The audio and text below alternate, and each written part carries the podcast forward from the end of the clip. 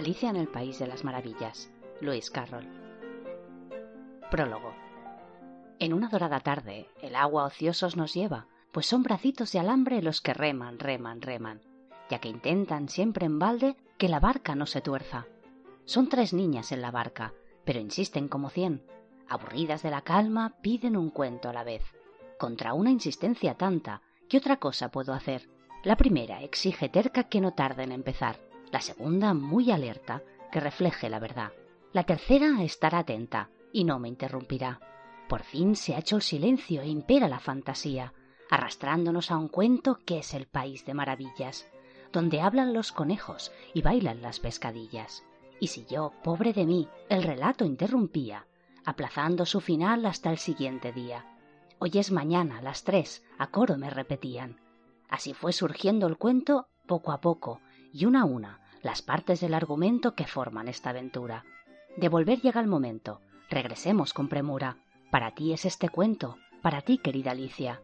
Guárdalo junto a tus sueños, entre otras flores marchitas, cual peregrino andariego que atesora sus reliquias.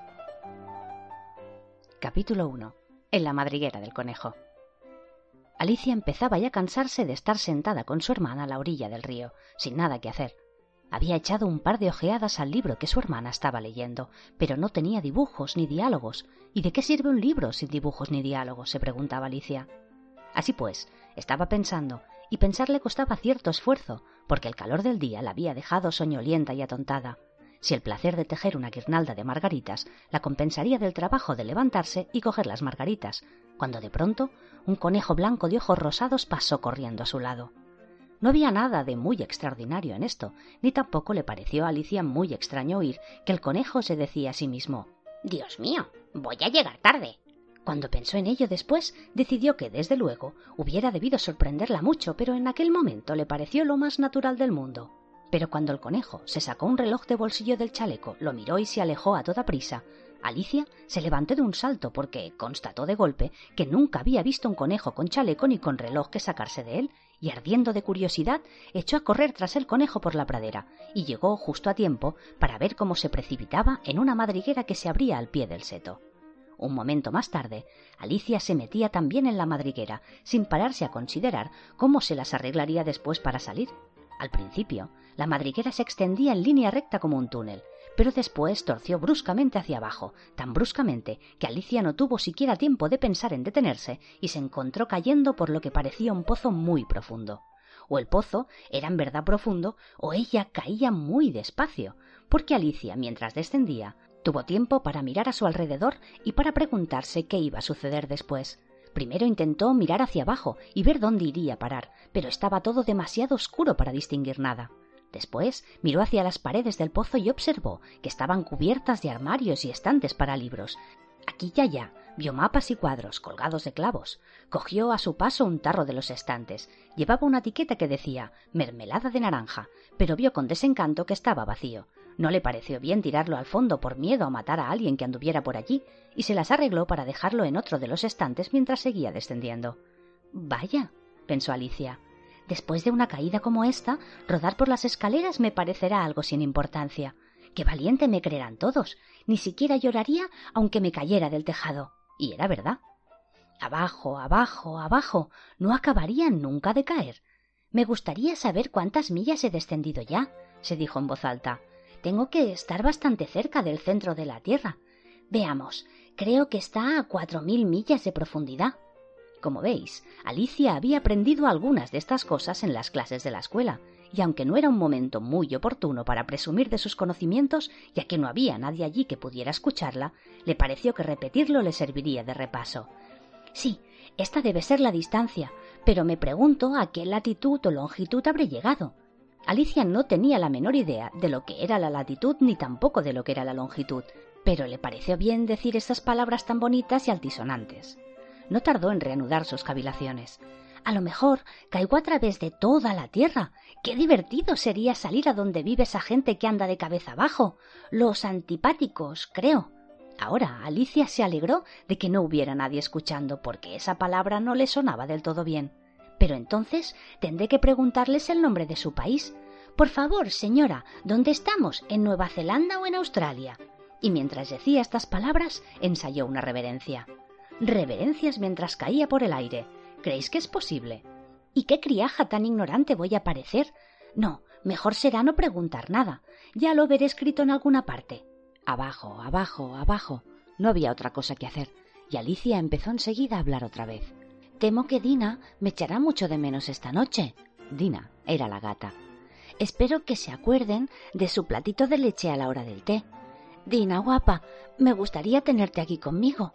En el aire no hay ratones, claro, pero podrías cazar algún murciélago, y se parece mucho a los ratones, ¿sabes? Pero me pregunto, ¿comerán murciélagos los gatos? Al llegar a este punto, Alicia empezó a adormecerse y siguió repitiendo como en sueños. ¿Comen murciélagos los gatos? ¿Comen murciélagos los gatos? Y a veces, ¿comen gatos los murciélagos?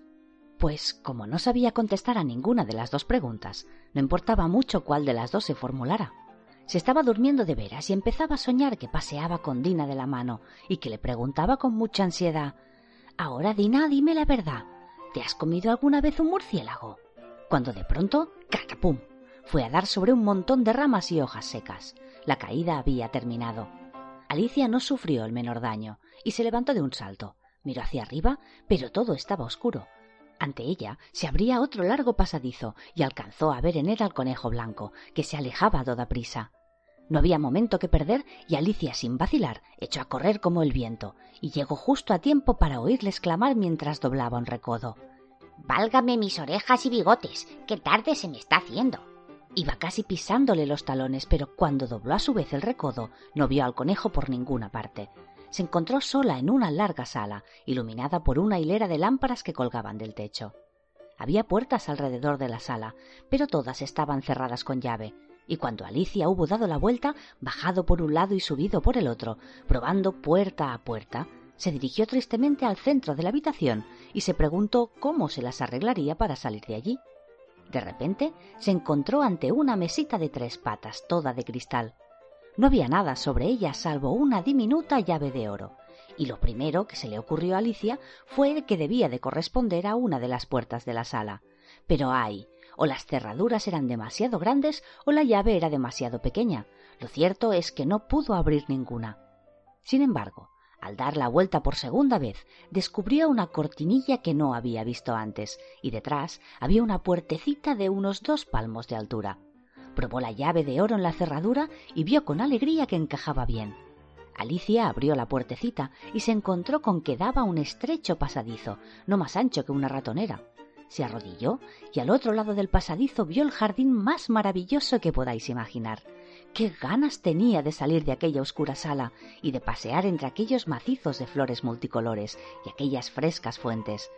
Pero ni siquiera podía pasar la cabeza por la abertura y aunque pudiera pasar la cabeza, pensó la pobre Alicia, de poco iba a servirme sin los hombros, como me gustaría poderme encoger como un telescopio. Creo que podría hacerlo solo con saber por dónde empezar. Y es que, como veis, a Alicia le habían pasado tantas cosas extraordinarias aquel día que comenzaba a pensar que casi nada era en realidad imposible. De nada servía quedarse esperando junto a la puertecita. Así pues volvió a la mesa casi con la esperanza de encontrar sobre ella otra llave, o en cualquier caso, un libro de instrucciones para encoger a la gente como si fueran telescopios. Esta vez encontró en la mesa una botellita, que desde luego no estaba allí antes, dijo Alicia, y alrededor del cuello de la botella había una etiqueta de papel con la palabra Bébeme, hermosamente impresa en grandes caracteres. Está muy bien eso de decir bébeme, pero la pequeña Alicia era muy prudente y no iba a beber aquello por las buenas. No, Primero voy a mirar, se dijo, si lleva o no la indicación de veneno. Porque Alicia había leído preciosos cuentos de niños que se habían quemado o habían sido devorados por bestias feroces u otras cosas desagradables solo por no haber querido recordar las sencillas normas que las personas que buscaban su bien les habían inculcado. Como un hierro al rojo te quema si no lo sueltas enseguida, o que si te haces un corte muy hondo en un dedo con un cuchillo suele salir sangre y Alicia no olvidaba tampoco que si bebes mucho de una botella que lleva la indicación veneno, terminará a la corta o a la larga por hacerte daño. Sin embargo, aquella botella no llevaba indicación de veneno, y Alicia se atrevió a probar el contenido, y encontrándolo muy agradable, Tenía de hecho una mezcla de sabores a tarta de cerezas, almíbar, piña, pavo asado, caramelo, tostadas calientes con mantequilla. Se lo acabó en un santiamén. ¡Qué sensación más extraña! se dijo Alicia. Me debo de estar encogiendo como un telescopio. Y así era, en efecto. Ahora medía solo veinticinco centímetros y su cara se iluminó de alegría al pensar que tenía la talla adecuada para pasar por la puertecita y meterse en el maravilloso jardín. Primero, no obstante, esperó unos minutos para ver si seguía disminuyendo de tamaño, y esa posibilidad la puso un poquito nerviosa. No vaya a consumirme del todo como una vela, dijo para sus adentros. ¿Qué sería de mí entonces? Intentó imaginar qué ocurriría con la llama de una vela cuando la vela se apagaba, pues no podía recordar haber visto nunca una cosa así. Después de un rato, viendo que no pasaba nada más, decidió salir enseguida al jardín. Pero pobre Alicia, cuando llegó a la puerta, descubrió que se había olvidado la llavecita de oro, y cuando volvió a la mesa para recogerla, constató que no le era posible alcanzarla. Podía verla claramente a través del cristal e intentó con ahínco trepar por una de las patas de la mesa, pero era demasiado resbaladiza. Y cuando se cansó de intentarlo, la pobre niña se sentó en el suelo y se echó a llorar. Vamos, de nada sirve llorar de esta manera, se dijo Alicia a sí misma con bastante firmeza. Te aconsejo que dejes de llorar ahora mismo. Alicia se daba por lo general muy buenos consejos a sí misma, aunque rara vez los seguía, y algunas veces se reñía con tanta dureza que se le saltaban las lágrimas. Se acordaba incluso de haber intentado una vez tirarse de las orejas por haberse hecho trampas en un partido de croquet que jugaba consigo misma, pues a esta curiosa niñita le gustaba mucho comportarse como si fuera dos personas a la vez.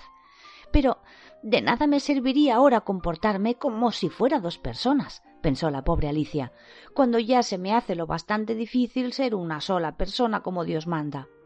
Poco después, su mirada se posó en una cajita de cristal que había debajo de la mesa. La abrió y encontró dentro un diminuto pastelillo en el que se leía la palabra Cómeme, deliciosamente escrita con grosella. Bueno, pues me lo comeré, se dijo Alicia.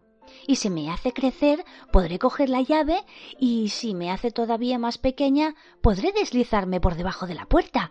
De un modo u otro, entraré en el jardín y eso es lo que importa. Dio un mordisquito y se preguntó nerviosísima a sí misma ¿Hacia dónde? ¿Hacia dónde? Al mismo tiempo se llevó la mano a la cabeza para comprobar si crecía o disminuía y quedó muy sorprendida al advertir que seguía con el mismo tamaño. En realidad, esto es lo que sucede normalmente cuando se da un mordisco un pastel, pero Alicia estaba tan acostumbrada a que todo cuanto le sucedía fuera extraordinario, que le pareció muy aburrido y tonto que la vida discurriese por cauces normales. Así pues, pasó a la acción y en un santiamén dio buena cuenta del pastelito. Capítulo 2. La balsa de lágrimas. Curioso y rarífico, exclamó Alicia. Estaba tan sorprendida que por un momento se olvidó incluso de hablar correctamente. Ahora me estoy estirando como el telescopio más largo del mundo. Adiós, pies. gritó, porque cuando miró hacia abajo vio que sus pies quedaban ya tan lejos que parecía fuera perderlos de vista. Oh, mis pobrecitos pies. Me pregunto quién os pondrá ahora vuestros zapatos y vuestros calcetines. Seguro que yo no podré hacerlo. Voy a estar demasiado lejos para ocuparme personalmente de vosotros. Tendréis que arreglároslas como podáis. Pero voy a tener que mostrarme amable con ellos, pensó. O a lo mejor no querrán llevarme en la dirección que yo quiera ir. Veamos, les regalaré un par de zapatos nuevos para las Navidades. Y siguió planeando cómo iba a llevarlo a cabo. Tendrán que ir por correo y Qué gracioso será eso de mandarse regalos a los propios pies. Qué chocante va a resultar la dirección. Al señor pie derecho de Alicia, alfombra de la chimenea junto al guardafuegos.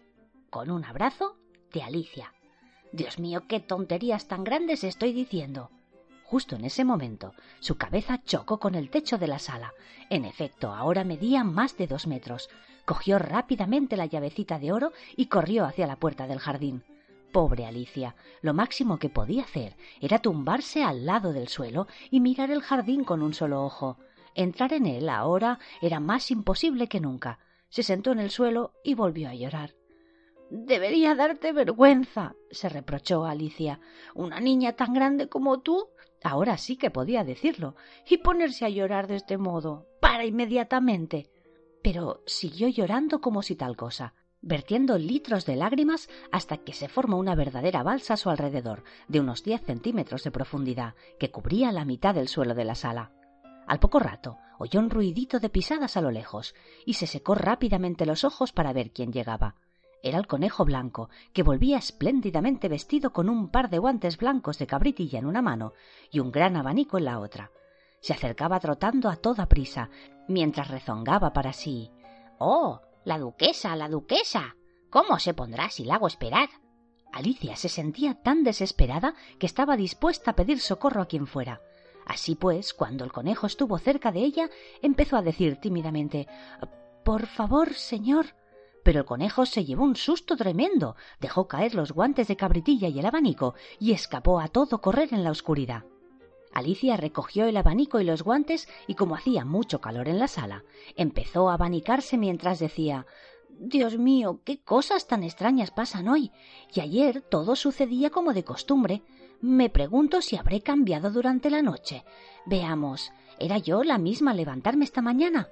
Me parece recordar que me sentía un poco distinta, pero si no soy la misma, la siguiente pregunta es ¿quién demonios soy? Oh, eso sí que es un misterio y se puso a pensar en todas las niñas que conocía y que tenían su misma edad, para ver si podía haberse transformado en una de ellas. Estoy segura de no ser hada, se dijo, porque su pelo cae en grandes rizos y el mío no tiene ni medio rizo. Y estoy segura que no puedo ser Mabel, porque yo sé muchísimas cosas y ella... Bah, ella sabe poquísimas. Además, ella es ella y yo soy yo y... Oh, Dios mío, que rompe cabezas. Voy a ver si sé todas las cosas que antes sabía. Veamos. Cuatro por cinco, doce. Cuatro por seis, trece. Y cuatro por siete, ¡oh Dios mío! Así no llegaré nunca a veinte. De todos modos, la tabla de multiplicar no significa nada. Bueno, probemos con la geografía. Londres es la capital de París. Y París es la capital de Roma. Y Roma. Creo que lo he dicho todo mal, estoy segura. Me debo de haber convertido en Mabel. ¡Ay! Veamos si soy capaz de recitar la cigarra y la hormiga. Y para ayudarse a recordar la fábula, cruzó las manos sobre la falda como si estuviera recitando la lección. Pero la voz le salía ronca y extraña, y las palabras se confundían. Cantando la cigarra pasó el verano entero, guardando chocolates, pipas y caramelos. Estoy segura de que no es así y la pobre Alicia se le llenaron otra vez los ojos de lágrimas. Tengo que haberme convertido en Mabel y, y, tendré que ir a vivir aquella casucha horrible y casi no dispondré de juguetes para jugar y tantas lecciones que aprender. No, Estoy completamente decidida. Si soy Mabel, me quedaré aquí. De nada servirá que asomen sus cabezas por el pozo y me digan Vuelve a salir, cariño. Me limitaré a mirar hacia arriba y replicar ¿Quién soy yo ahora? Veamos. Decidme esto primero y después si me gusta ser esa persona subiré.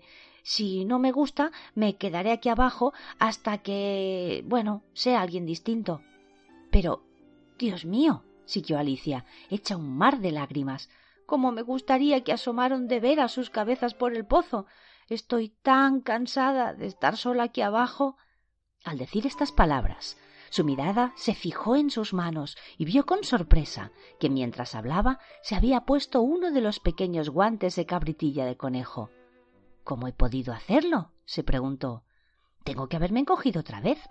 Se levantó y se acercó a la mesa para comprobar su medida, y descubrió que, como había sospechado, ahora no medía más de sesenta centímetros, y seguía achicándose rápidamente se dio cuenta enseguida de que la causa era el abanico que tenía en la mano y lo soltó a toda prisa, justo a tiempo para no llegar a desaparecer del todo.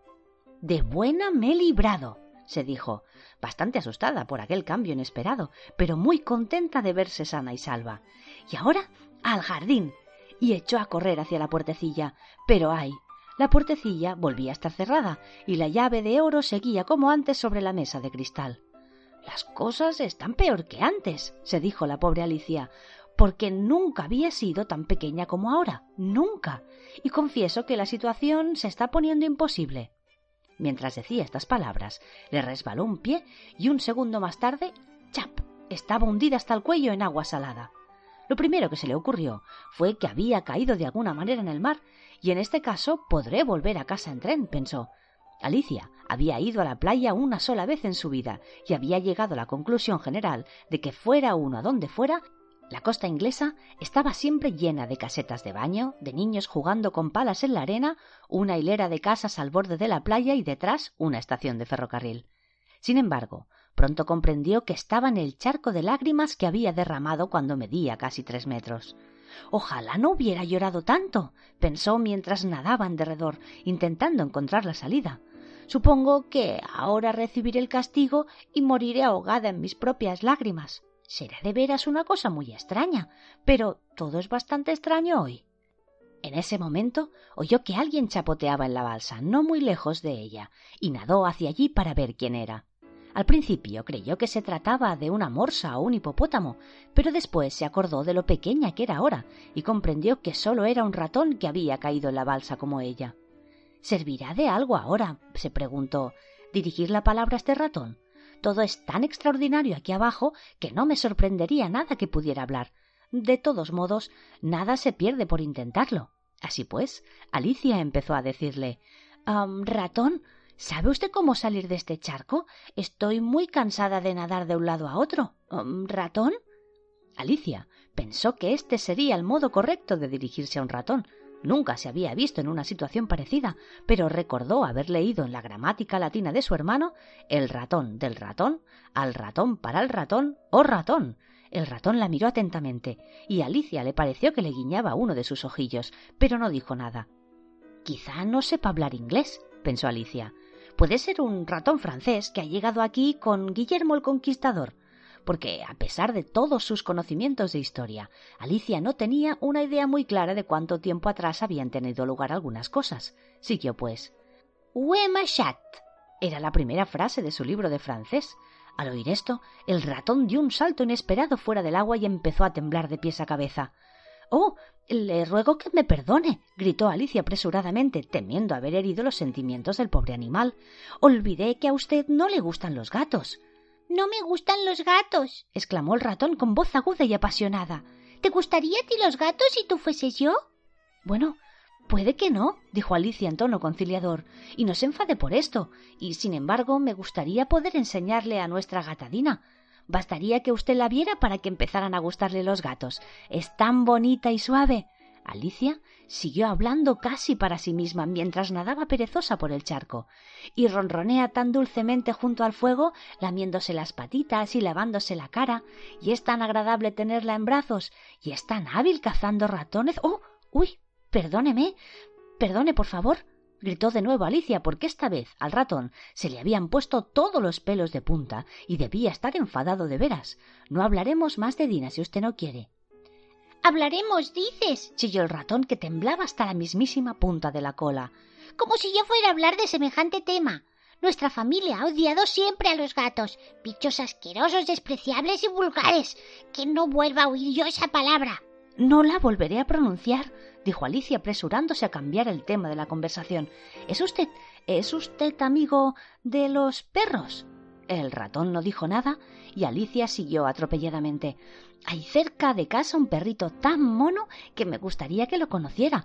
Un pequeño terrier de ojillos brillantes, ¿sabe? Con el pelo largo, rizado, castaño. Y, si le tiras un palo va y te lo trae y se sienta sobre dos patas para pedir la comida y muchas cosas más. No me acuerdo ni de la mitad. Y es de un granjero, ¿sabe? Y el granjero dice que es un perro tan útil que no lo vendería ni por cien libras. Dice que mata todas las ratas y... ¡Oh! Dios mío exclamó Alicia trastornada. Mucho me temo que le he ofendido otra vez. Y así debía ser, en efecto, porque el ratón se alejaba de ella nadando con todas sus fuerzas y organizaba una auténtica tempestad con su violento chapoteo. Alicia lo llamó dulcemente mientras nadaba tras él. Ratoncito querido, vuelve atrás y no hablaremos más ni, ni de gatos ni de perros, puesto que no te gustan. Cuando el ratón oyó estas palabras, dio media vuelta y nadó lentamente hacia ella. Tenía la cara pálida, de emoción, pensó Alicia, y dijo con vocecita temblorosa Vamos a la orilla, y allí te contaré mi historia, y entonces comprenderás por qué odio a los gatos y a los perros. Ya era hora de salir de allí, pues la balsa se estaba llenando más y más de los pájaros y animales que habían caído en ella. Había un pato y un dodo, un loro y un aguilucho y otras curiosas criaturas. Alicia abrió la marcha y todo el grupo nadó hacia la orilla. Capítulo 3. Una carrera en equipo y una historia con cola. El grupo que se reunió en la orilla tenía un aspecto realmente extraño. Los pájaros con las plumas sucias, los otros animales con el pelo pegado al cuerpo y todos calados hasta los huesos, malhumorados e incómodos. Lo primero era, naturalmente, discurrir el modo de secarse. Lo discutieron entre ellos y a los pocos minutos a Alicia le parecía de lo más natural encontrarse en aquella reunión y hablar familiarmente con los animales, como si los conociera de toda la vida. Sostuvo incluso una larga discusión con el loro, que terminó poniéndose muy tozudo y sin querer decir otra cosa que soy más viejo que tú y tengo que saberlo mejor. Y como Alicia se negó a darse por vencida sin saber antes la edad del loro, y el loro se negó rotundamente a confesar su edad, ahí acabó la conversación. Sentaos todos y escuchadme, gritó el ratón, que parecía gozar de cierta autoridad dentro del grupo. Os aseguro que voy a dejaros secos en un santiamén. Todos se sentaron, pues, formando un amplio círculo con el ratón en medio. Alicia mantenía los ojos ansiosamente fijos en él, porque estaba segura que iba a pescar un resfriado de aupa si no se secaba enseguida. Ejem, carraspeó el ratón con aires de importancia. ¿Estáis preparados? Esta es la historia más árida y por tanto más seca que conozco. Silencio todos, por favor. Guillermo el Conquistador, cuya causa era apoyada por el Papa, fue aceptado por los ingleses que necesitaban un jefe y estaban tiempo acostumbrados a usurpaciones y conquistas. Edwindo y Morcaro, duques de Mercia y Northumbria. ¡Buf! gritó el loro con un escalofrío. ¿Perdón? dijo el ratón frunciendo el ceño pero con mucha cortesía. ¿Decía usted algo? Yo no, se apresuró a responder el loro. Pues me lo había parecido, insistió el ratón. Continuó. Edwindo y Morcaro duques de Mercia y Nortumbia, se pusieron a su favor e incluso Stingandio, el patriótico arzobispo de Canterbury, encontró lo conveniente. ¿Encontró el qué? preguntó el pato. Encontrólo, repuso el ratón un poco enfadado. Desde luego, usted sabe lo que quiere decir, ¿no? Mm, claro que sé lo que quiere decir, refunfuñó el pato. Cuando yo encuentro algo es casi siempre una rana o un gusano. Quiero saber qué fue lo que encontró el arzobispo. El ratón hizo caso omiso de esta pregunta. Lo encontró conveniente y decidió ir con Edgardo a Telingo al encuentro de Guillermo y ofrecerle la corona. Guillermo actuó al principio con moderación, pero la insolencia de sus normandos. ¿Cómo te sientes ahora, querida? continuó dirigiéndose a Alicia tan mojada como al principio, dijo Alicia en todo melancólico. Esta historia es muy seca, pero a mí no me seca nada. En tal caso, dijo solemnemente el dodo mientras se ponía en pie, propongo que se abra un receso en la cesión y que pasemos a la adopción inmediata de remedios más radicales. Hablan cristiano, protestó el aguilucho. No sé lo que quieren decir ni la mitad de esas palabras altisonantes, y es más, creo que tampoco tú sabes qué significan y el aguilucho bajó la cabeza para ocultar una sonrisa. Algunos de los otros pájaros rieron sin disimulo. Iba a decir, siguió el dodo en tono ofendido, que el mejor modo de cecarnos cedía una cadena de equipo. ¿Qué es una carrera de equipo? preguntó Alicia, y no porque tuviera muchas ganas de averiguarlo, sino porque el dodo había hecho una pausa, como esperando que alguien dijera algo, y nadie parecía dispuesto a decir nada. Bueno, la mejor manera de explicarlo es hacerlo, Primero, trazó una pista para la carrera más o menos en círculo. La forma exacta no tiene importancia, dijo. Y todo el grupo se fue colocando aquí y allá, a lo largo de la pista. Nadie dio la salida con el consabido a la una, a las dos y a las tres, sino que todos empezaron a correr cuando quisieron, así que no era fácil saber cuándo terminaba la carrera. Pero cuando llevaban corriendo una media hora y volvían a estar secos, el dodo gritó súbitamente La carrera ha terminado y todos se agruparon jadeantes a su alrededor. Pero, ¿quién ha ganado? preguntaron. El dodo no podía contestar a esa pregunta sin entregarse antes a largas cavilaciones, y estuvo mucho rato reflexionando con un dedo apoyado en la frente, la postura en que aparecen casi siempre retratados los pensadores, mientras los demás esperaban en silencio. Por fin el dodo contestó Todos hemos ganado y todos tendremos premio. Pero, ¿quién dará los premios? preguntó un coro de voces. Pues ella, naturalmente, dijo el dodo, señalando a Alicia. Y todo el grupo se agolpó alrededor de Alicia gritando como locos. ¡Premios! ¡Premios! ¡Premios! ¡Premios! Alicia no sabía qué hacer. Se metió desesperada una mano en el bolsillo y encontró una caja de caramelos. Por suerte, el agua salada no los había estropeado y los repartió como premios. Había exactamente un caramelo para cada uno. Pero ella también debe tener un premio, dijo el ratón. Claro que sí, aprobó el dodo con gravedad y dirigiéndose a Alicia. Y entonces preguntó ¿Qué más tienes en el bolsillo? solo un dedal, contestó ella tristemente. Venga el dedal, dijo el dodo. Y todos la rodearon mientras el dodo le ofrecía solemnemente el dedal con las palabras Os rogamos que aceptéis este elegante dedal. y todos aplaudieron con entusiasmo. Alicia pensó que era bastante absurdo, pero los demás parecían tomarlo tan en serio que no se atrevió a reír, y como no se le ocurría nada que decir, se limitó a hacer una reverencia y coger el dedal con el aire más solemne que pudo.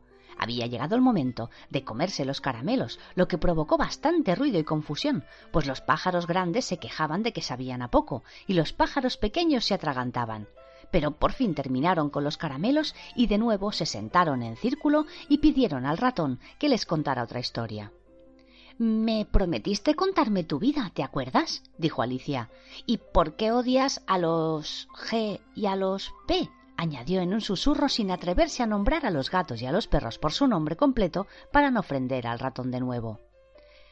Arrastro tras de mí una realidad muy larga y muy triste, exclamó el ratón dirigiéndose a Alicia y dejando escapar un suspiro.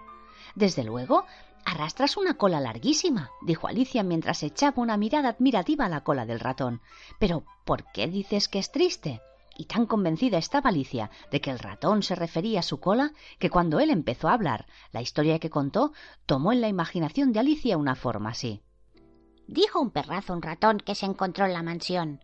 Iremos a ver el juez y que juzgue de una vez. No acepto más dilación. Un juicio debe de haber. Nada más tengo que hacer.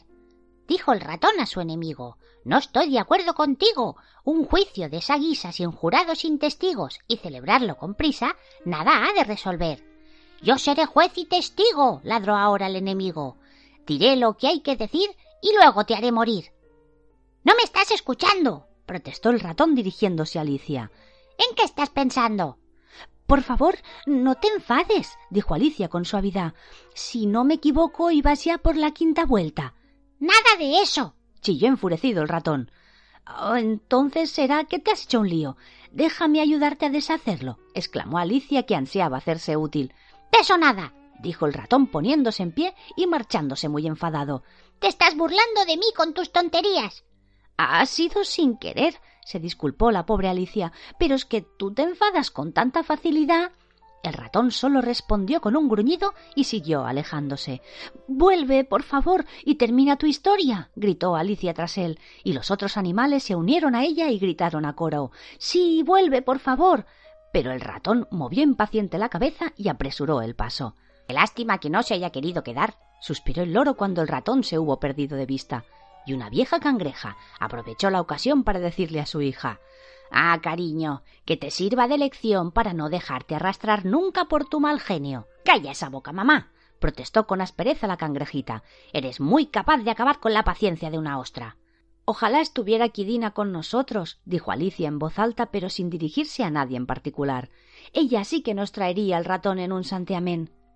¿Y quién es Dina, si se me permite la pregunta? quiso saber el loro. Alicia contestó con entusiasmo porque siempre estaba dispuesta a hablar de su amiga favorita. Dina es nuestra gata y no podéis imaginar lo lista que es para cazar ratones. Una maravilla. Y me gustaría que la vierais correr tras los pájaros. Se zampa un pajarito en un abrir y cerrar de ojos. Esas palabras causaron una impresión terrible entre los animales que la rodeaban. Algunos pájaros se apresuraron a levantar el vuelo.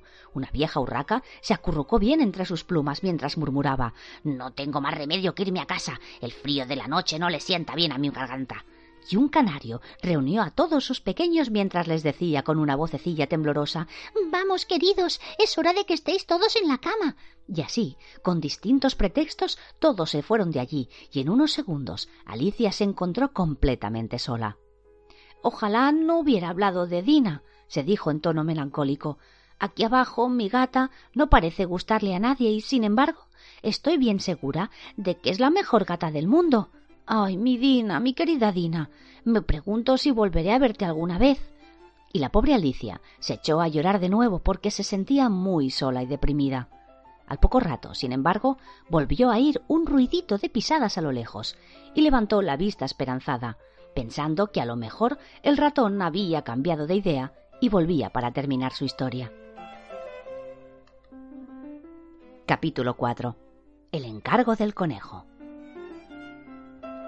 Era el conejo blanco, que volvía con un trotecillo saltarín y miraba ansiosamente a su alrededor, como si hubiera perdido algo, y Alicia oyó que mascullaba. La duquesa, la duquesa. Oh, mis queridas patitas. Oh, mi piel y mis bigotes. Me hará ejecutar.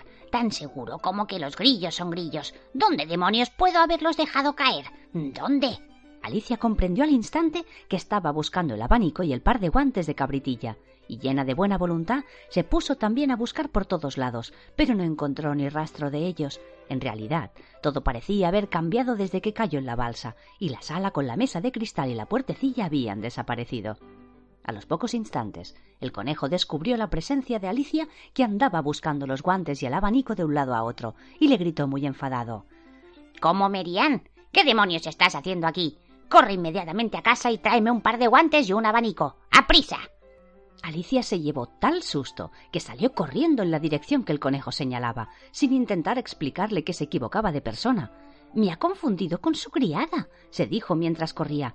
Vaya sorpresa se va a llevar cuando se entere de quién soy, pero será mejor que le traiga su abanico y sus guantes. Bueno, si logro encontrarlos. Al poco rato había llegado ante una linda casita, en cuya puerta brillaba una placa de bronce con el nombre C. Blanco, grabado en ella. Alicia entró sin llamar y corrió escaleras arriba con mucho miedo de encontrar a la verdadera Merian y de que la echaran de casa antes de que hubiera encontrado los guantes y el abanico. Qué raro parece andar haciendo recados para un conejo, se dijo. Supongo que después también Dina me mandará hacer sus recados, y empezó a imaginar lo que ocurriría en este caso. Señorita Alicia, venga aquí inmediatamente y prepárese para salir de paseo, diría la niñera y ella tendría que contestar. Voy enseguida. Ahora no puedo porque tengo que vigilar esa ratonera hasta que vuelva Dina y cuidar de que no escape ningún ratón. Claro que, siguió diciéndose Alicia, si a Dina le daba por empezar a darnos órdenes, no creo que parara mucho tiempo en casa. A todo esto había conseguido llegar hasta un pequeño dormitorio muy ordenado, con una mesa junto a la ventana, y sobre la mesa, como esperaba, un abanico y dos o tres pares de diminutos guantes blancos de cabritilla. Cogió el abanico y un par de guantes y estaba a punto de salir de la habitación cuando su mirada cayó en una botellita que estaba al lado del espejo del tocador. Esta vez no había letrerito con la palabra bébeme, pero de todos modos Alicia la destapó y se la llevó a los labios. Estoy segura de que cada vez que coma o beba algo ocurrirá algo interesante, se dijo, y voy a ver qué pasa con esta botella.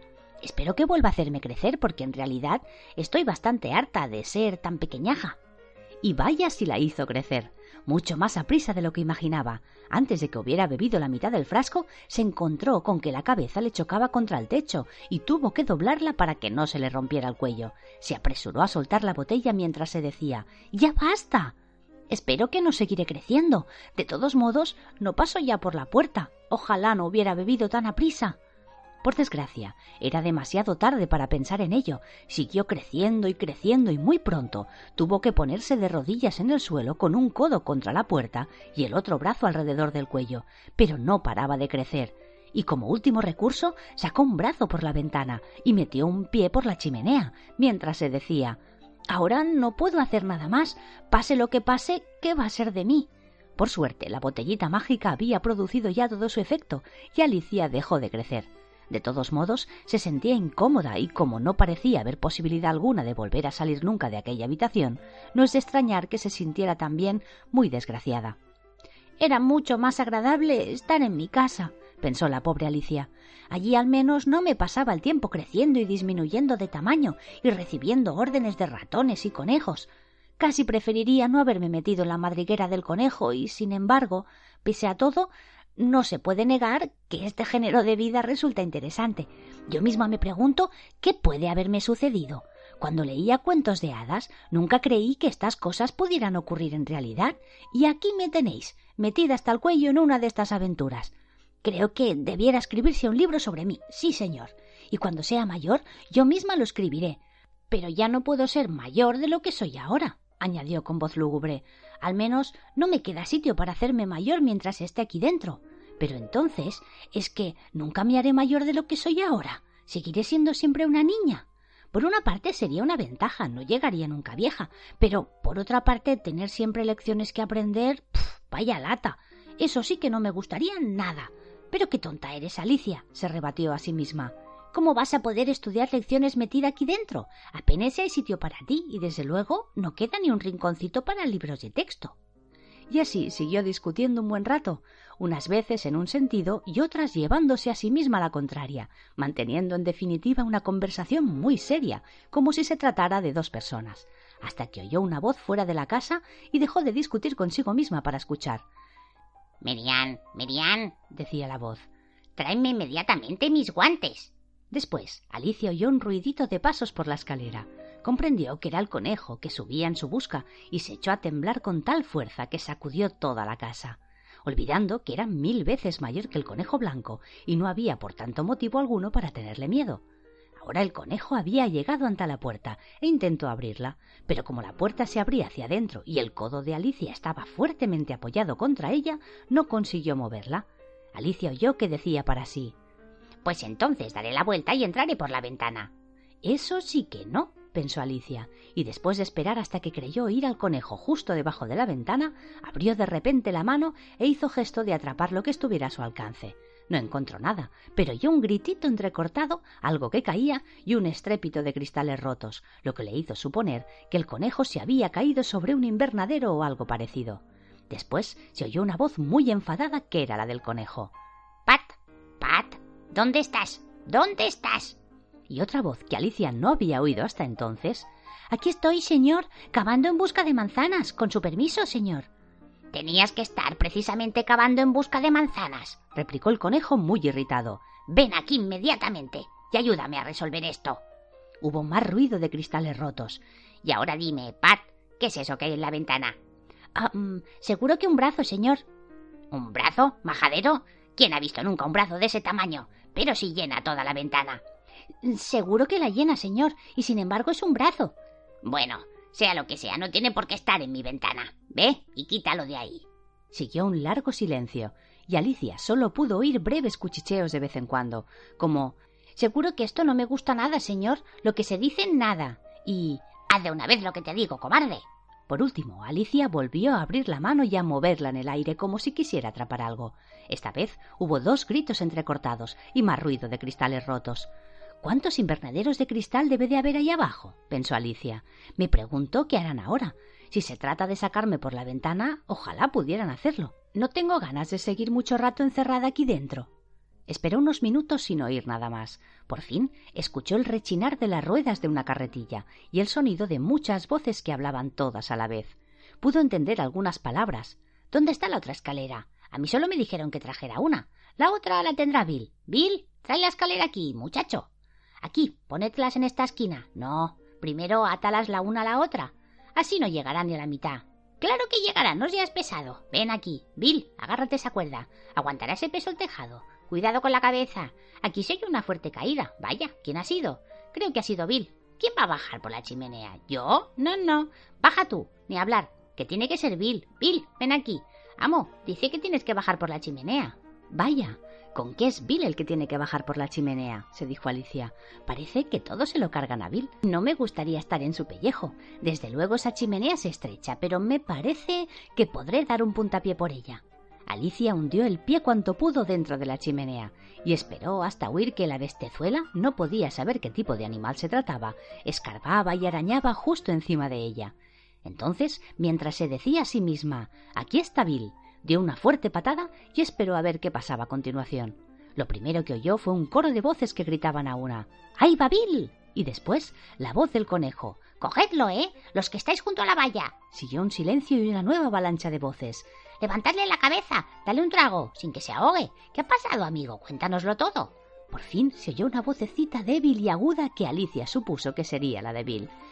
Bueno, casi, casi no sé nada. No quiero más coñac, gracias. Pero ya me siento mejor.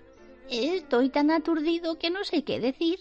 Lo único que recuerdo es que algo me golpeó rudamente y salí por los aires como el muñeco de una caja de sorpresas. Desde luego, amigo, eso ya lo hemos visto, dijeron los otros. Tenemos que quemar la casa, dijo la voz del conejo, y Alicia gritó con todas sus fuerzas.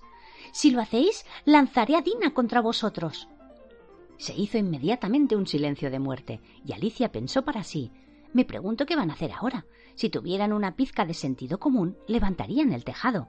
Después de uno o dos minutos se pusieron una vez más todos en movimiento, y Alicia oyó que el conejo decía Con una carretada tendremos bastante para empezar. ¿Una carretada de qué? pensó Alicia. No tuvo que esperar mucho para averiguarlo, pues un instante después una granizada de piedrecillas entró disparada por la ventana, y algunas le dieron en plena cara. Ahora mismo voy a acabar con esto, se dijo Alicia para sus adentros y añadió en voz alta. Será mejor que no lo repitáis. Estas palabras produjeron otro silencio de muerte. Alicia advirtió con cierta sorpresa que las piedrecillas se estaban transformando en pastas de té, allí en el suelo, y una brillante idea acudió de inmediato a su cabeza. Si como alguna de estas pastas, pensó, seguro que producirá algún cambio en mi estatura, y como no existe posibilidad alguna de que me haga crecer más, supongo que tendré que hacerme forzosamente más pequeña. Se comió, pues, una de las pastas, y vio con alegría que empezaba a disminuir inmediatamente de tamaño. En cuanto fue lo bastante pequeña para pasar por la puerta, corrió fuera de la casa y se encontró con un grupo bastante numeroso de animalillos y pájaros que la esperaban. Una lagartija, Bill, estaba en el centro sostenida por dos conejillos de indias, que le daban de beber algo de una botella. En el momento en que apareció Alicia, todos se abalanzaron sobre ella, pero echó a correr con todas sus fuerzas y pronto se encontró a salvo en un espeso bosque. Lo primero que ahora tengo que hacer, se dijo Alicia mientras vagaba por el bosque, es crecer hasta volver a recuperar mi estatura normal. Y lo segundo es encontrar la manera de entrar en aquel precioso jardín. Me parece que es el mejor plan de acción. Parecía, desde luego, un plan excelente y expuesto de un modo muy claro y muy simple. La única dificultad radicaba en que no tenía la menor idea de cómo llevarlo a cabo, y mientras miraba ansiosamente por entre los árboles, un pequeño ladrido que sonó justo encima de su cabeza la hizo mirar hacia arriba sobresaltada. Un enorme perrito la miraba desde arriba con sus grandes ojos muy abiertos y alargaba tímidamente una patita para tocarla. ¡Qué cosa tan bonita! dijo Alicia en tono muy cariñoso, e intentó sin éxito dedicarle un silbido, pero estaba también terriblemente asustada, porque pensaba que el cachorro podía estar hambriento, y en tal caso lo más probable era que la devorara de un solo bocado, a pesar de todas sus carantoñas. Casi sin saber lo que hacía, cogió del suelo una ramita seca y la levantó hacia el perrito, y el perrito dio un salto con las cuatro patas en el aire, soltó un ladrido de satisfacción y se abalanzó sobre el palo en un gesto de ataque. Entonces Alicia se escabulló rápidamente tras un gran cardo, para no ser arrollada, y en cuanto el palo apareció por el otro lado, el cachorro volvió a precipitarse contra él con tanto entusiasmo que perdió el equilibrio y dio una voltereta. Entonces Alicia, pensando que aquello se parecía mucho a estar jugando con un caballo percherón y temiendo ser pisoteada en cualquier momento por sus patazas, volvió a refugiarse detrás del cardo, y el cachorro inició una serie de ataques relámpago contra el palo, corriendo cada vez un poquito hacia adelante y un mucho hacia atrás, ladrando roncamente todo el rato, hasta que por fin se sentó a cierta distancia jadeante, la lengua colgándole fuera de la boca y los grandes ojos medio cerrados. Esto le pareció a Alicia una buena oportunidad para escapar. Así pues, se lanzó a correr y corrió hasta el límite de sus fuerzas y hasta quedar sin aliento y hasta que los ladridos del cachorro sonaron muy débiles en la distancia. Y a pesar de todo, qué cachorrito tan mono que era, se dijo Alicia mientras se apoyaba contra una campanilla para descansar y se abanicaba con una de sus hojas. Lo que me hubiera gustado enseñarle juegos, si, claro, si hubiera tenido el tamaño adecuado para hacerlo. Dios mío, casi se me había olvidado que tengo que crecer de nuevo. Veamos, ¿qué tengo que hacer para lograrlo? Supongo que tendría que comer o que beber alguna cosa, pero ¿el qué? Ese es el gran dilema. Realmente el gran dilema era ¿qué? Alicia miró a su alrededor, hacia las flores y hojas de hierba, pero no vio nada que tuviera aspecto de ser la cosa adecuada para ser comida o bebida en aquella circunstancia. Allí cerca se erguía una gran seta, casi de la misma altura que Alicia, y cuando hubo mirado debajo de ella y a ambos lados y detrás, se le ocurrió que lo mejor sería mirar y ver lo que había encima.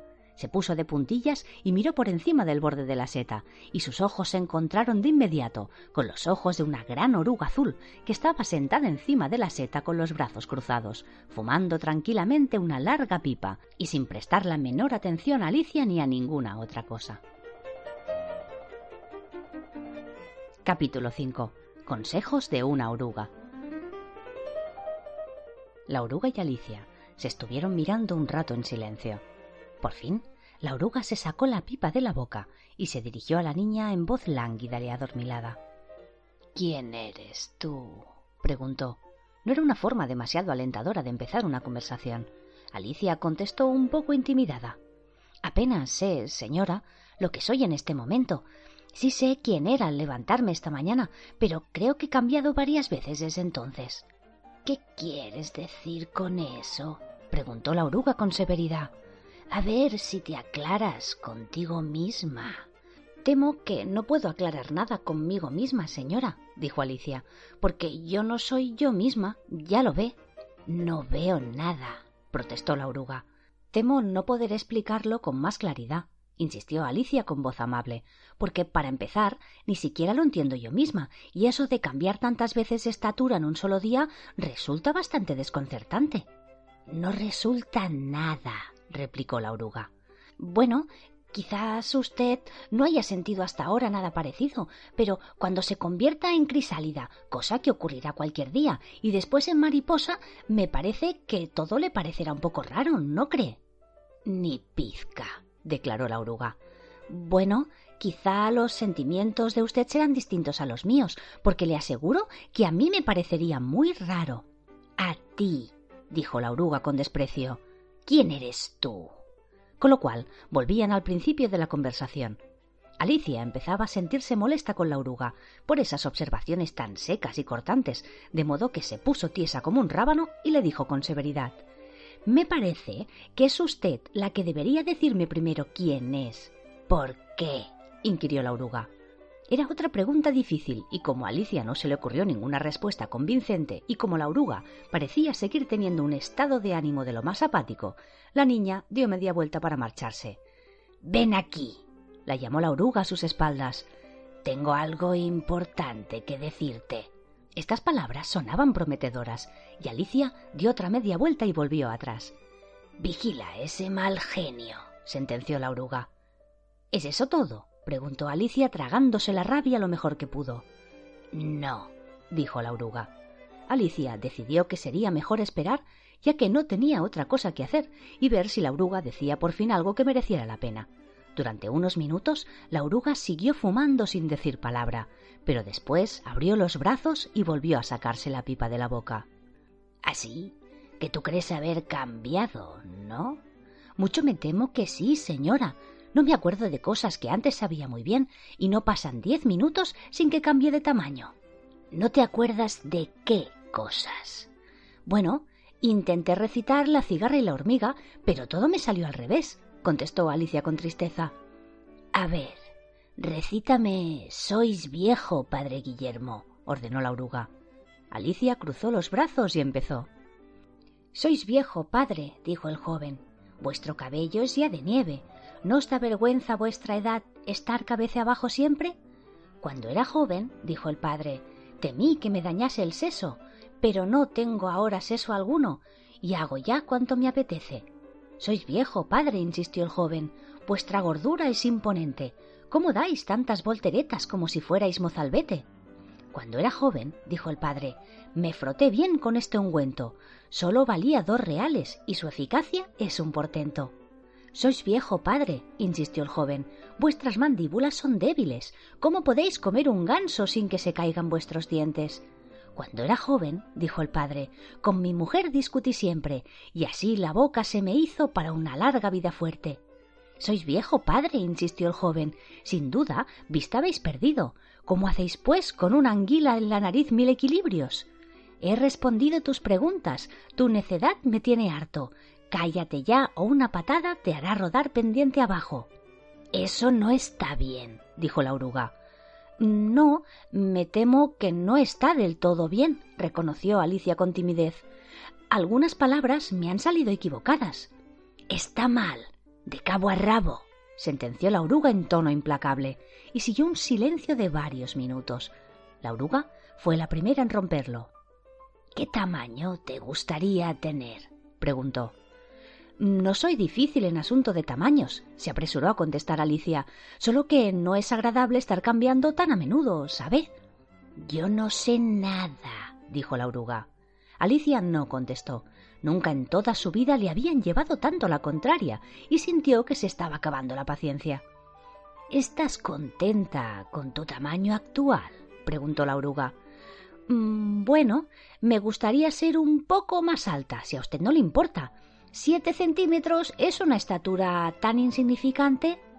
Es una estatura perfecta, dijo la oruga muy enfadada, irguiéndose cuán larga era. Medía exactamente siete centímetros.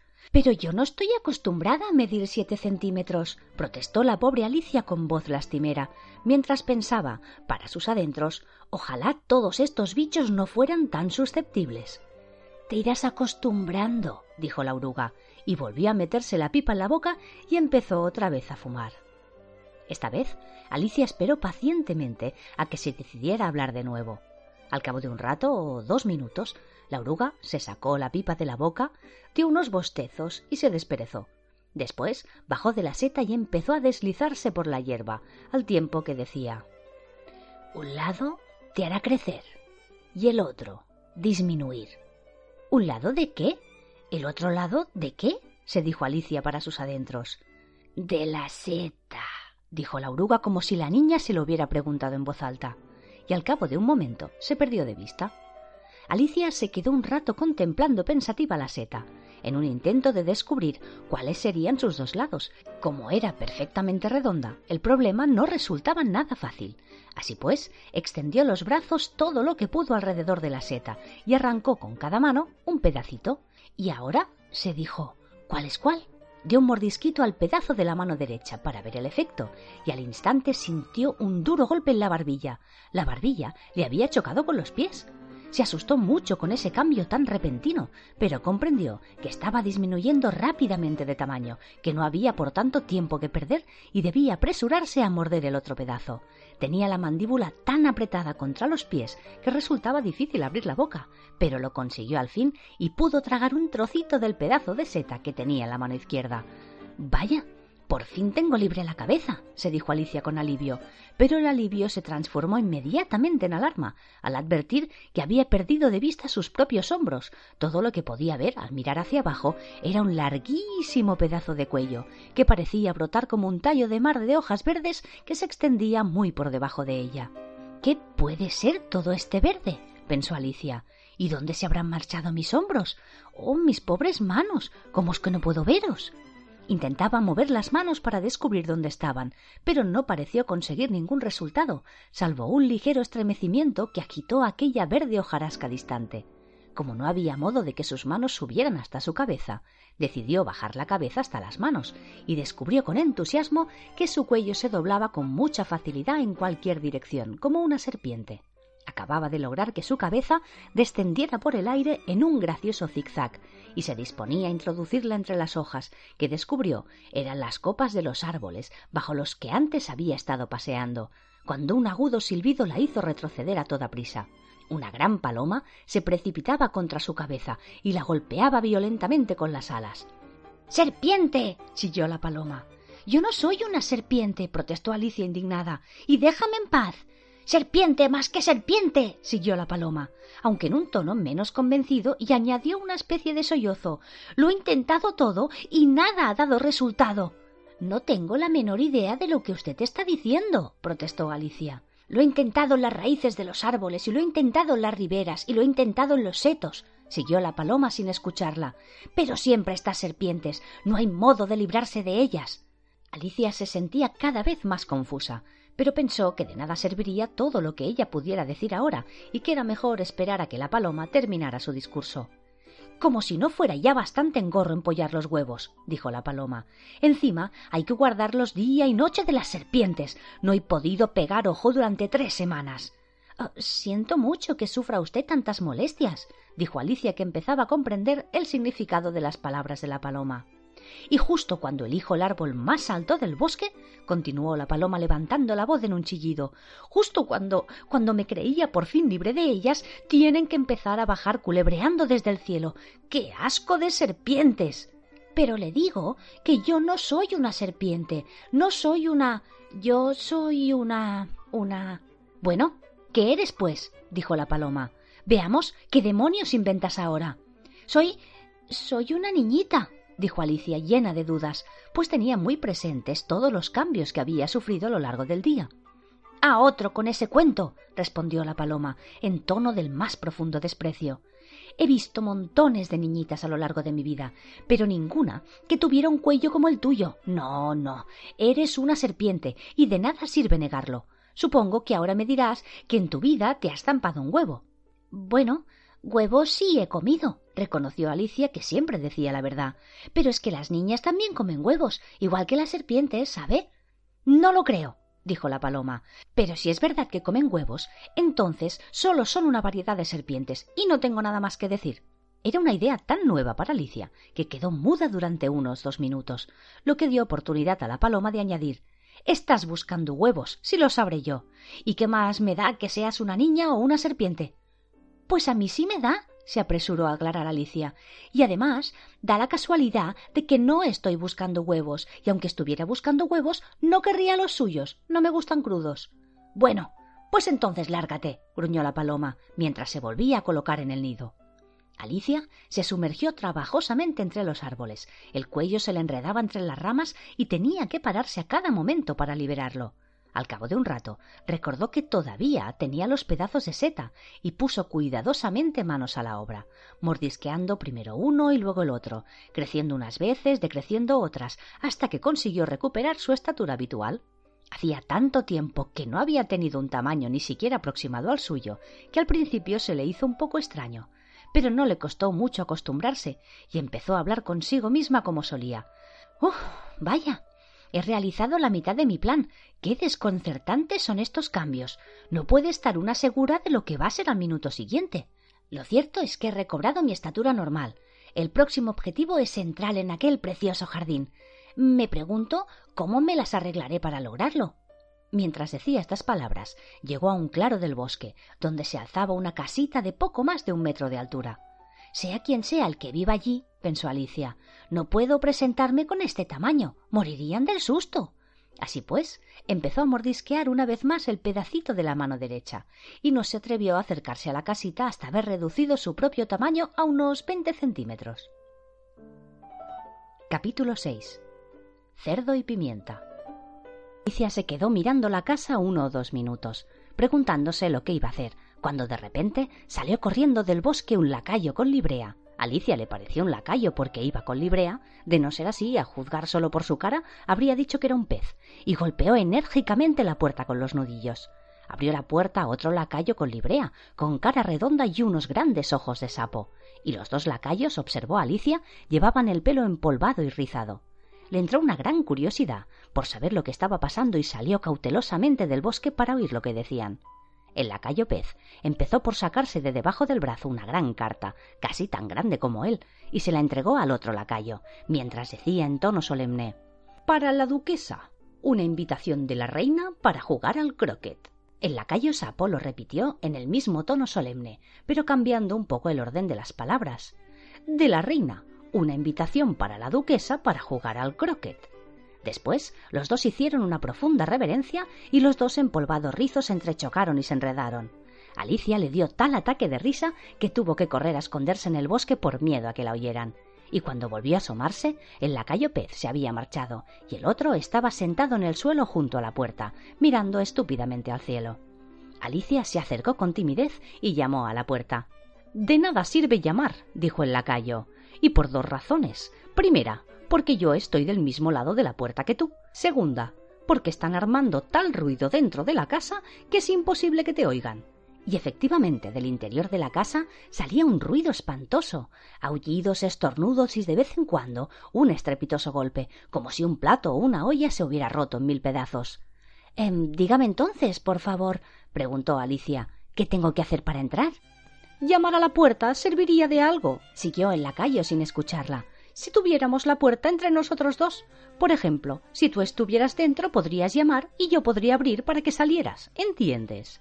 Había estado mirando todo el rato hacia el cielo, mientras hablaba, y eso le pareció a Alicia decididamente una grosería.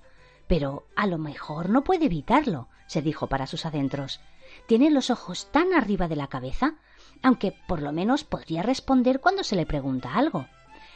¿Qué tengo que hacer para entrar? repitió ahora en voz alta.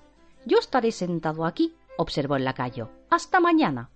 En ese momento la puerta de la casa se abrió y un gran plato salió zumbando por los aires en dirección a la cabeza del lacayo, le rozó la nariz y fue a estrellarse contra uno de los árboles que había detrás. O pasado mañana, quizás, continuó el lacayo con el mismo tono de voz, como si no hubiera pasado absolutamente nada. ¿Qué tengo que hacer para entrar? volvió a preguntar Alicia esta vez alzando la voz. Pero ¿tienes realmente que entrar? dijo el lacayo. Esto es lo primero que hay que aclarar, ¿sabes? Era la pura verdad, pero a Alicia no le gustó que se lo dijeran.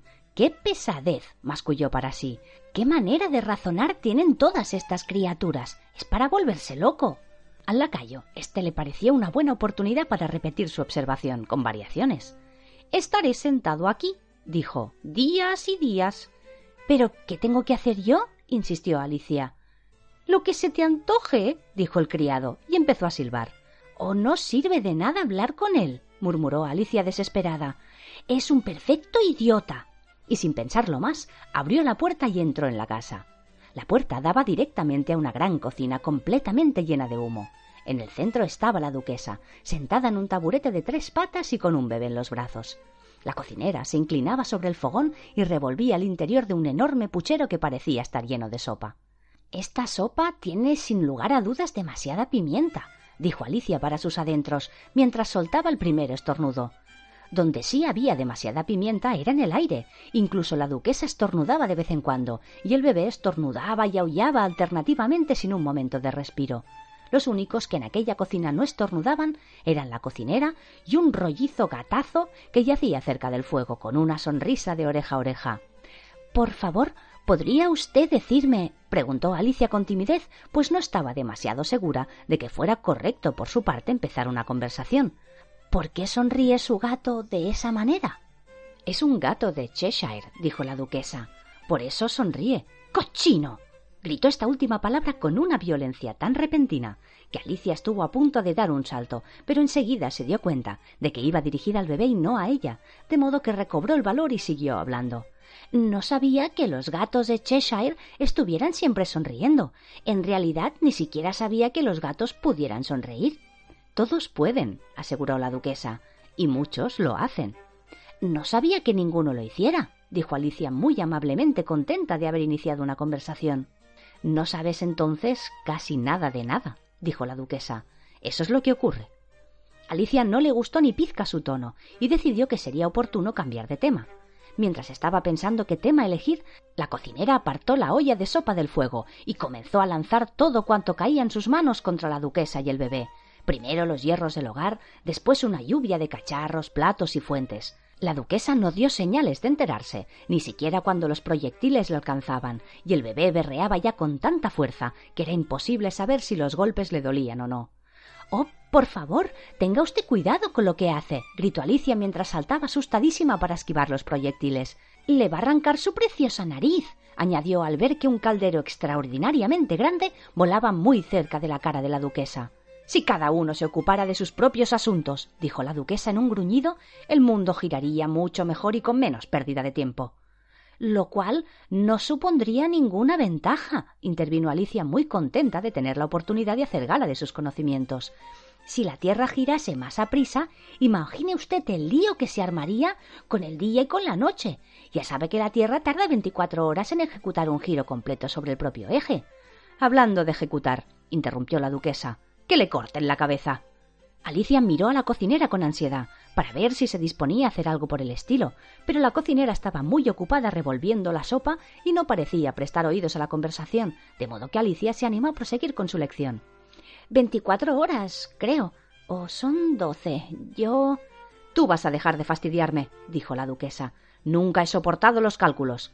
y empezó a mecer nuevamente al niño, mientras le cantaba una especie de nana, y al final de cada verso propinaba al pequeño una fuerte sacudida. Grítale y zurra al niñito si se pone a estornudar, porque lo hace el bendito solo para fastidiar. La duquesa siguió con la segunda estrofa de la canción, pero mientras cantaba, zarandeaba al niño de modo tan terrible y el bebé aullaba de modo tan atroz que Alicia no pudo apenas entender las palabras. Al niñito le doy gritos si estornuda algún golpe, pues si adora la pimienta, bien se ha ganado un azote. Ea, ahora puedes mecerlo tú un poco si quieres, dijo la duquesa al concluir la canción mientras le arrojaba al bebé por el aire. Yo tengo que ir a arreglarme para jugar al croquet con la reina. Y la duquesa salió apresuradamente de la habitación. La cocinera le tiró una sartén, pero no la alcanzó. Alicia cogió al niño en brazos con cierta dificultad, pues se trataba de una criaturita de forma extraña y que forcejeaba con brazos y piernas en todas direcciones, como una estrella de mar, pensó Alicia. El pobre pequeño resoplaba como una máquina de vapor cuando ella lo cogió, y se encogía y se estiraba con tal furia que durante los primeros minutos Alicia se las vio y deseó para evitar que se le escabullera de los brazos. En cuando encontró el modo de tener al niño en brazos, modo que consistió en retorcerlo en una especie de nudo, la oreja izquierda y el pie derecho bien sujetos para impedir que se deshiciera. Alicia lo sacó al aire libre. Si no me llevo a este niño conmigo, pensó, seguro que lo matan en un día o dos. ¿Acaso no sería un crimen dejarlo en esta casa? Dijo estas últimas palabras en alta voz, y el pequeño le respondió con un gruñido. Para entonces ya había dejado de estornudar. No gruñas, le riñó Alicia. Esta no es forma de expresarse. El bebé volvió a gruñir, y Alicia le miró la cara con ansiedad para ver si le pasaba algo. No había duda de que tenía una nariz muy respingona, mucho más parecida a un hocico que a una verdadera nariz. Además, los ojos se le estaban poniendo demasiado pequeños para ser ojos de bebé. Alicia no le gustaba ni pizca el aspecto que estaba tomando la criatura. A lo mejor es porque ha estado llorando, pensó, y le miró de nuevo a los ojos para ver si había alguna lágrima. No, no había lágrimas. Si piensas convertirte en un cerdito, cariño, dijo Alicia muy seria, yo no querré saber nada de ti, con que ándate con cuidado. La pobre criatura volvió a soltar un quejido o un gruñido, era imposible asegurarlo, y los dos anduvieron en silencio durante un rato. Alicia estaba empezando a preguntarse a sí misma ¿Y ahora? ¿Qué voy a hacer yo con este chiquillo al volver a mi casa? cuando el bebé soltó otro gruñido con tanta violencia que volvió a mirarlo alarmada. Esta vez no cabía la menor duda. No era ni más ni menos que un cerdito, y Alicia le pareció absurdo seguir llevándolo en brazos. Así pues, lo dejó en el suelo y sintió un gran alivio al ver que echaba a trotar y se adentraba en el bosque. Si hubiera crecido, se dijo a sí misma, se hubiera convertido en un niño terriblemente feo, pero como cerdito me parece precioso y empezó a pensar en otros niños que ya conocía y a los que les sentaría muy bien convertirse en cerditos.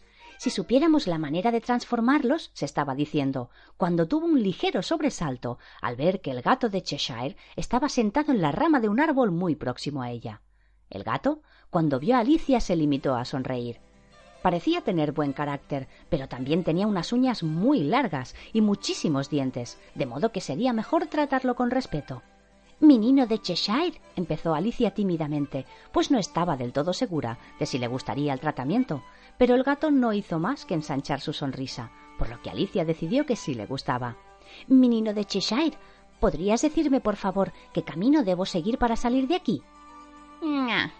Esto depende del sitio al que quieras llegar, dijo el gato. No me importa mucho el sitio. Entonces, Tampoco importa mucho el camino que tomes, dijo el gato. Siempre que llegue a alguna parte, añadió Alicia. Mm, oh, siempre llegarás a alguna parte si caminas suficiente. A Alicia le pareció que esto no tenía vuelta de hoja y decidió hacer otra pregunta. ¿Qué clase de gente vive por aquí? En esa dirección, dijo el gato haciendo un gesto con la pata derecha, vive un sombrerero y en esa dirección. Eh, hizo un gesto con la otra pata. Vive una liebre de marzo. Visita al que quieras. Los dos están locos. Pero es que a mí no me gusta tratar con gente loca, protestó Alicia. eso no lo puedes evitar, repuso el gato. Aquí todos estamos locos. Yo estoy loco, tú estás loca. ¿Cómo sabes que yo estoy loca? preguntó Alicia. Tienes que estarlo, afirmó el gato. ¿O no habrías venido aquí? Alicia pensó que eso no demostraba nada. Sin embargo, siguió con sus preguntas. ¿Y, ¿Y cómo sabes que tú estás loco? Para empezar, repuso el gato, los perros no están locos, ¿de acuerdo? Ah, supongo que sí, concedió Alicia. Muy bien. Pues en tal caso, siguió su razonamiento el gato, ya sabes que los perros gruñen cuando están enfadados y mueven la cola cuando están contentos.